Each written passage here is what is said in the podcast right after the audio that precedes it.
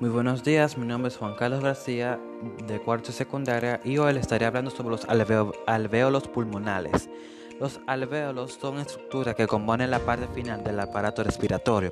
Son saquitos bien vascularizados por capilares por una, con una caja delgada compuesta apenas por una capa de células.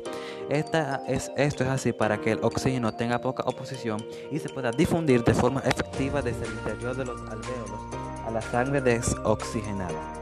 Al hablar de enfermedades, la EPOC es en realidad un grupo de enfermedades pulmonares, siendo las más comunes el enfisema y la bronquitis crónica. El enfisema es una enfermedad en la que los sacos de aire dentro de los pulmones se dilatan de manera excesiva. la bronquitis es una inflamación de los bronquios. La bronquitis comunica la tráquea a los pulmones. Cuando los bronquitis se inflaman, se reduce el flujo de aire que entra y sale por los pulmones. Muchas gracias por escucharme, que pasen feliz día.